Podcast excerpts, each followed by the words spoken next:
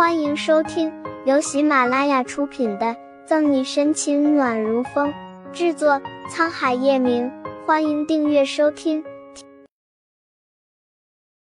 第四百章，带着一个孩子出席商业峰会。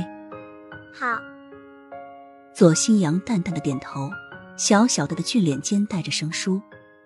下午的时候，刚好有个商业宴会，左心言将手头的工作忙完。带着收拾妥当、打扮的宛如一个小王子的左新阳前去赴宴。左小姐越来越漂亮了。这种商业性质的宴会，来的都是一些在商业界有头有脸的人物。左心言虽是个女子，可她背后的是左氏。过奖过奖。左心言这次并没有喝酒，而是拿了杯饮料，另一只手上牵着的是左新阳温温软软的手。跟认识的人打了招呼之后，左心言带着左心阳找了处相对来说较为安静的地方，给左心阳拿了些甜品糕点，让他慢慢消磨时间。这个该不会是左小姐的儿子吧？有人窃窃私语。嘘，别瞎说。另一个人连忙制止。左小姐至今都还没有结婚，你这样说无疑玷污她的名声，小心出事。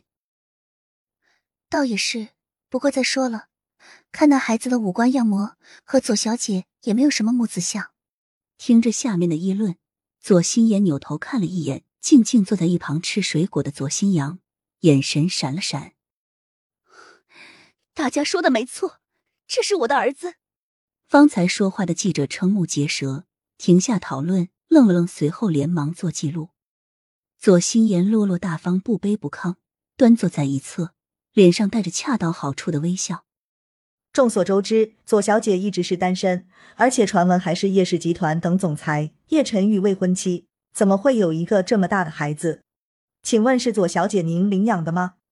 记者的问题并没有让左心言变脸，他从容不迫的朝着问话人的方向偏了下头，红唇带笑：“不是领养，是我的亲生子。”那左小姐。方便透露一下孩子父亲的事吗？有个小记者弱弱发问。左心言明显愣了一下，脸上笑容也淡了一些，随即又若无其事的眨了下眼睛，笑道：“新阳和他的父亲很像。”说到一半，他停顿了一下，但未说清楚，才能给人留下无尽的想象空间。今日的商业峰会上，左氏集团董事长的女儿左心言小姐。带着一个孩子出席，并坦言是亲生孩子。此事一出，大家都纷纷猜测是他和叶氏集团总裁叶晨玉的孩子。左心言满意的看着电视上的报道，不时的瞥一眼在不远处自己弹钢琴的左新阳，脸色意味深长。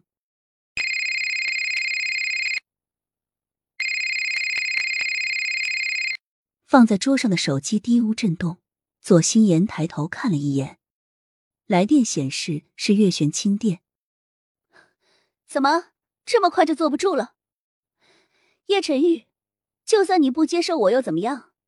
我照样有的是办法接近你。喂，是玄姨呀，我今天怕是不行呢。左心言明明勾起了嘴角，电话中的声音却是满满的抱歉。心言呀，你看什么时候有时间来家里吃个饭吧，把小杨也带上，让我看看孩子。月璇软声细语的商量着，倒是没了面对沈西时的盛气凌人。行，那不如就明天晚上吧。玄一看可以吗？左心言一副好商量的样子，半推半就的应下了。看着电视上定格的和叶晨玉极其相像的小男孩，月璇眯眯眼。好的，那就先这样。心言，你早点休息。等等，悬疑。女子在那头似乎有几分害羞，欲言又止。陈玉他也会来吗？月璇闻言愣了一下，随即反应过来，了然的笑了几声。我已经和陈玉说了，到时候你就记得打扮的漂漂亮亮的来玄一家吃饭就行。第二天下午，月璇以自己头疼为由，把叶晨玉喊了来。你到底想做什么？叶晨玉坐在沙发上，脸上隐隐带着几分怒意，端庄大气的翻阅着杂志。月璇表情不动。怎么，好久没回来，让你陪我吃一顿饭都不行吗？本集结束了，不要走开，精彩马上回来。